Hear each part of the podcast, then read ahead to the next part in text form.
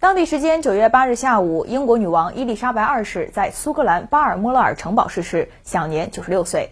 英国作为一个君主立宪制国家，虽然国家君主在名义上没有实权，但毫无疑问，伊丽莎白二世对整个英国都有着巨大的影响力。她的去世值得全英国上下进行缅怀哀悼。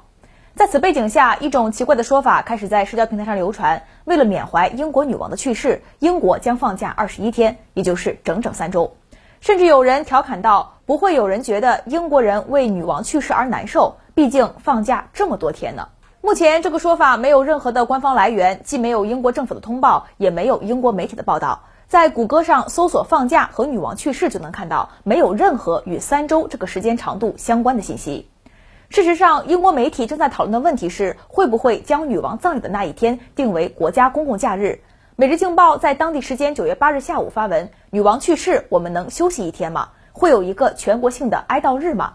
其中提到，多年前英国制定过一个名为“独角兽行动”的计划，概述了如果女王在苏格兰去世，程序该怎么走，遗体怎么安置。每日镜报还称，哀悼为期十天，将一直持续到九月十九日女王的葬礼。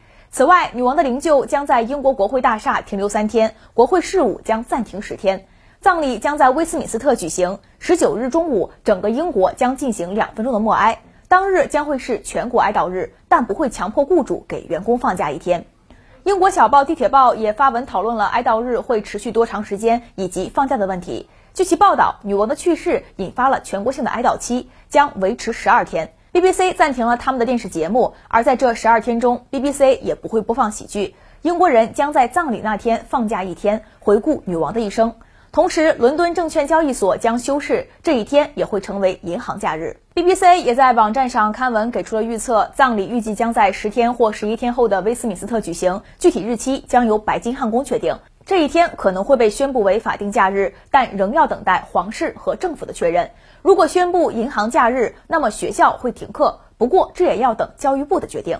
除了英国，也有其他国家会设置哀悼日，比如巴西就设置了三天的哀悼日，澳大利亚也会放一天的假。许多国家都从官方层面或多或少地表达了对女王的哀悼或者吊唁，但民间反应就很复杂了。阿根廷有一个很受欢迎的电视网络直播节目，叫“一加一等于三”，主持人不仅不留口德，还直播开香槟、大吃大喝，以庆祝这一天。可见，由于马岛事件以及过往的殖民史，很多阿根廷人对于英国确实没什么好感。